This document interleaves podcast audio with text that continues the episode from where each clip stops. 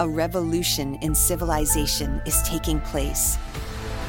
Imagine a traditional city and consolidating its footprint, designing to protect and enhance nature. Ja, das ist der Line, ein Modell für den Naturschutz, geringen Platzbedarf für die Infrastruktur, äh, alternative Lebensweise für die Menschheit, unübertroffene Geschäftsmöglichkeiten, äh, Revolution vor Zivilisation, lineare Hochgeschwindigkeitsmobilität, neue Wunder für unsere Welt, 95% von Land und Meer und der Naturschutz, entworfen, um neue Wunder zu liefern.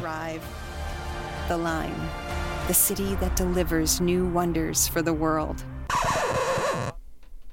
Um was geht es hier? Äh, das ist ungefähr die Art und Weise, wie fürs Riesenprojekt The Line geworben wird.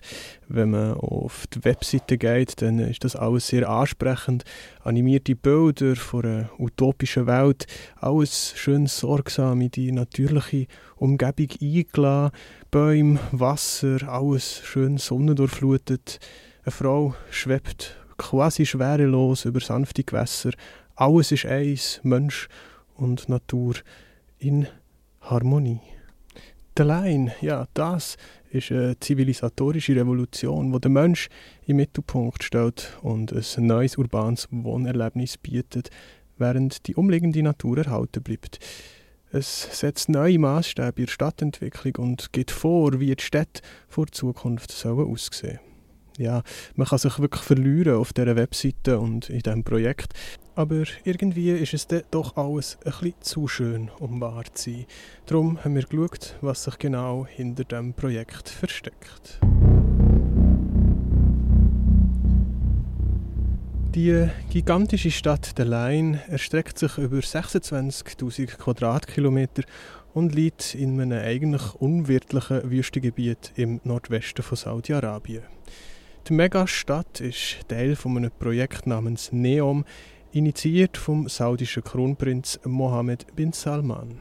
Es soll geschätzt 500 Milliarden Dollar kosten und umfasst äh, im Roten Meer schwimmenden Forschungskomplex mit eigenem Hafen, ein mit Kunstschnee betriebenes Wintersportgebiet, äh, bereits gebauten Flughafen und eben das wichtigste Element, der Line.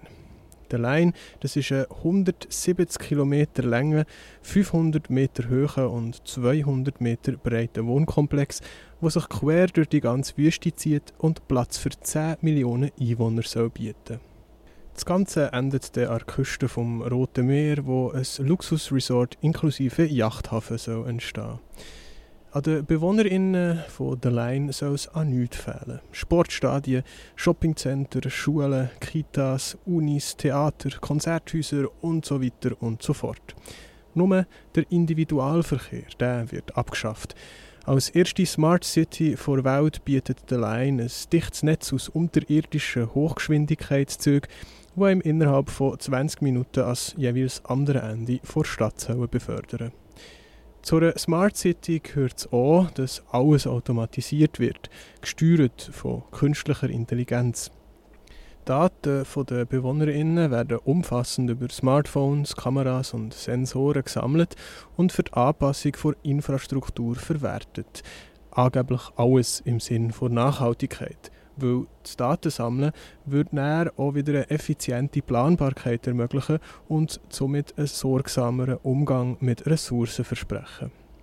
Außerdem werde die Stadt komplett mit Energie aus nachhaltigen Quellen versorgt. Ein Artikel aus dem konkreten Magazin vom Juli von dem Jahr deckt auf, die Behauptungen sind lächerlich. Gemäss einer Berechnung von der Uni Heidelberg könnte der enorme Energiebedarf, den die Stadt braucht, nur gedeckt werden, wenn eine Fläche vor Größe vor Slowakei mit Solarzellen wird bebaut werden. Außerdem wäre für die Trinkwasserversorgung eine riesige Meerwasserentsalzungsanlage notwendig, wo wiederum Unmengen von Strom wird fressen. Für die Versorgung der BewohnerInnen mit Lebensmitteln müsste eine landwirtschaftliche Nutzfläche von 6'500 Hektar entstehen, wo wiederum riesige Wassermengen wird verbrauchen was uns da also als grosse Utopie verkauft wird, verkommt beim genaueren Heranschauen zu einer düsteren Dystopie. Eine total überwachte Stadt, die bereits beim Bau zum ökologischen Desaster wird. Weil sich aus dem feinen Wüstensand, den es dort überall hat, kein Beton herstellen müssen wir Millionen Tonnen von Sand herbringen. Laut dem Konkretmagazin wird bei der Herstellung des benötigten Beton rund 1,8 Milliarden Tonnen CO2 ausgestoßen werden, was etwa am Ausstoß der Bundesrepublik Deutschland innerhalb von zweieinhalb Jahren entspricht. Kaum zu glauben, aber das Projekt wird zu Teilen bereits realisiert. Und besonders friedlich geht es dabei nicht zu und her. Die im verplanten Gebiet ansässigen Bevölkerungsgruppen werden seit 2021 aus ihrer Heimat vertrieben. Dörfer werden abgerissen, Menschen werden massenhaft zwangsumgesiedelt und wer sich wehrt, muss mit langen Haftstrafen rechnen. Währenddessen werden grosse Siedlungen für die ArbeiterInnen errichtet, wo das Projekt bis 2045 sollen fertigstellen Projekte wie The Line, das sind typisch autokratische Prestigeobjekte. Architektur und Stadtplanung werden hier zur Mittel für die Repräsentation von Macht und Reichtum. Das Konkretmagazin macht uns aber ganz zu Recht darauf aufmerksam, dass hinter dem Projekt vor allem auch ökonomische Beweggründe stehen. Das fossile Energiezeitalter und auch die Ölvorkommen von Saudi-Arabien neigen sich langsam aber sicher am Ende zu. Darum wird der Mohammed bin Salman die Wirtschaft vom Land grundlegend umkrempeln und unabhängig von fossilen Brennstoffen machen. Zu diesem Zweck wird er die Wirtschaft diversifizieren, neue Wirtschaftsbereiche entstehen und vor allem InvestorInnen im grossen Stil anlocken. Neom und der Line ist Teil von genau dieser Strategie. Um das Projekt ausländischen InvestorInnen schmackhaft zu machen, sollen die Unternehmenssteuern tief, die Gesetze liberal und die Vorschriften möglichst knapp sein.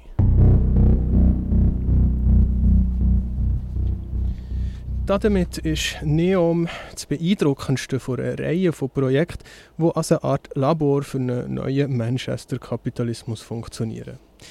In einem staatlichen Rahmen, wie wir ihn heute kennen, wird sich so etwas nicht realisieren.